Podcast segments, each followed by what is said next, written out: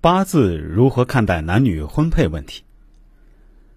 人生的命局有几种信息是婚姻不顺的明显标志，比如肩劫财旺、有逢生旺运，还有伤官、阳刃煞、阴差阳错日临旺相，或无志、日支受冲克等。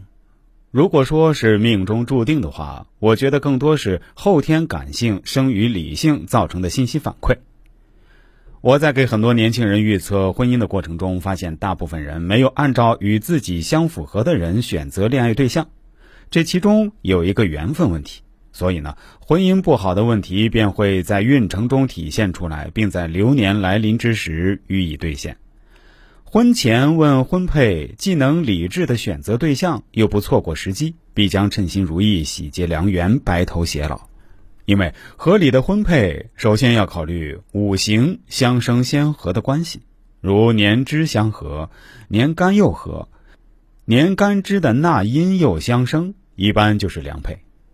年干和年支相合，没有更多的考虑两者之间的生克关系。虽然天和地合干支或纳音五行相克时，有些夫妻拌了一辈子嘴，但是夫妻关系不至于破裂。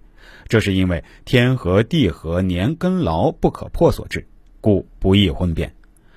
如年命纳音是一个木命，一个是火命，或者是金水、火土、水木、土金相生的关系，通常是相合恩爱，如漆似胶，形影相随。至少是一方特别爱另一方。这样的天和地合加上年命相生的婚姻，自然是锦上添花。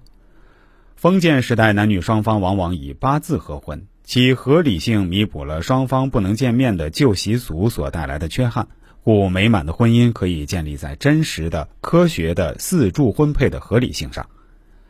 在所有不幸的婚姻中，天克地冲的年命婚配最为明显，这是无知时代所遗留的后患。如果说现在的社会道德规范或社会开放的环境不能从人性的角度来衡量婚姻的幸与不幸，那么不幸的婚姻将永远阴魂不散。这关系到每个人的利益，甚至关系到社会的和谐稳定。如果现在有些观念和规范与天道不相容的话，我们必须慎用。大家想一想，我们的祖先在制定规则的时候，是经过了几千年的验证，才写成经典的语言来造福子孙。这是否引起我们的高度重视呢？孔子文化反而在西方、在东南亚盛行，我们自己反而去崇洋媚外。对于这样的情况，我们现代人是不是该反思一下呢？